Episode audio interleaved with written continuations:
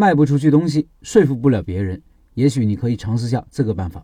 不知道大家知不知道黄金圈法则？这是一个很有用的思维方法，可以帮助我们梳理思考问题的思路，也可以用来增加说服力。黄金圈法则这个概念是西蒙斯涅克提出来的。他发现，大家一般向别人表达或者激励时，常规路径是先现象，然后措施，最后是结果。这种路径收效甚微。而真正能激动人心的路径，应该是先理念后措施，再到现象，最后是结果。他强调，先思考为什么做一件事情，目标和信念是什么。然后是怎么做？实现目标的路径应该是怎么样的？最后是事情的表象，具体实施的动作。昨天晚上在抖音里直播的时候，有两位老板的问题，如果用这个思考框架来思考的话，会得到不一样的启示。一位老板说：“我现在的工作太压抑了，没前途，人都要疯掉了，几乎每天都是行尸走肉，不想再浪费时间，准备过完年就辞职开店。”最后他说：“需要给他点鼓励，需要别人给鼓励，说明内在动力不够。”也说明有些事情还没有想清楚。我们试着用上面的思考模型来思考。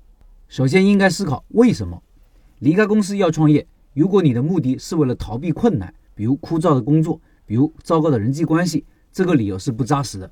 因为你内心深处也知道，无论干什么事情都会遇到困难，都要克服各种挑战。如果你离开是为了让自己内心更加充实、更有成就感，而不是像现在一样干的工作都是千篇一律的工作，体现不了你的价值。那创业也许是适合你的，当然也可以是其他，比如不甘命运被一个领导或者一个公司操控，而要自己掌控命运，或者你就想拥有一份自己的事业。为什么这个层面是你做决策的原动力？当你没有想清楚的时候，动力是不够的，会优柔寡断，甚至碰到困难又回头。接下来是思考怎么做的问题。对于前面为什么的思考，会决定你怎么做。如果你单纯不喜欢你的领导，或者不喜欢你同事的氛围，你换个部门、换个公司就好了。如果你觉得不胜任工作，那提高自己的能力啊，虚心学习。如果你追求内心的成就感，创业确实是一条路子，开店是其中之一，但不是唯一。也许你还可以找到其他的形式，比如开个淘宝店、做个自媒体，或者开个公司。即使开店，也有很多行业、很多品类，你要找到适合自己的路径。最后才是做什么的问题，方向和路径都想好以后。接下来就要思考具体的实施步骤和方案，要打磨产品啊，拜师学艺啊，读开店笔记的文章啊，听我的选址课啊，了解顾客需求啊，到同行店打打工，以及后面的选址、装修、开业、宣传等等，这些就是属于做什么的层面。再说说另外一个案例，一位开花店的老板，对于有些顾客砍价的行为很苦恼，因为他不善于言辞，最后往往是不欢而散，得罪了顾客，自己也不开心，问怎么办？如果纠结于和顾客讨价还价的技巧，如何让自己技高一筹，那老板就徘徊在做什么的层面。如果追本溯源，想想顾客为什么要买花，思路也许会更多。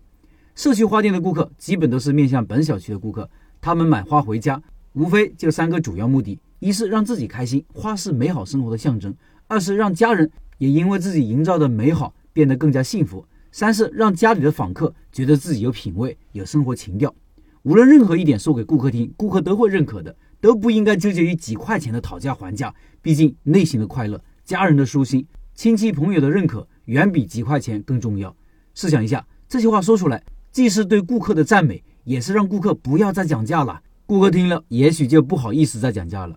黄金圈法则，我觉得可以用到很多地方。留言区你也说说自己的感受吧。